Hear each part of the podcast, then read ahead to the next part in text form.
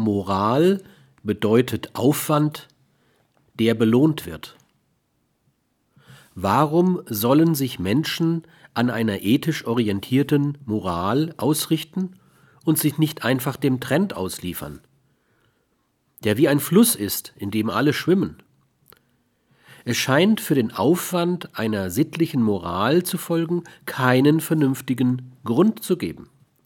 Ein Übertreten der Normen wird nicht aufwandsrelevant geahndet und eine Erfüllung nicht ertragsrelevant belohnt.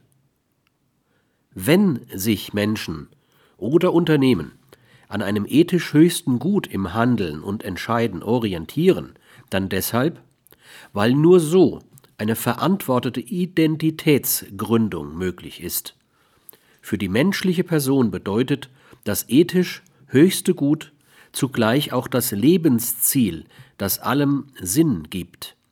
Es beantwortet die identitätsstiftende Frage nach dem Lebenssinn. Analoges gilt auch für die Unternehmensidentität. Eine ethisch begründete Moral, deren höchstes Gut in einer Mehrzielentscheidung mit dem ökonomisch höchsten Gut erfolgreich konkurriert gibt auch einem Unternehmen seine Identität, die sich von der Identitätsgründung des Design-Images deutlich abhebt. Es gilt also für Personen wie für Unternehmen der Satz, der Lohn der Sittlichkeit ist die Identität. Der Preis der Identität ist die Sittlichkeit.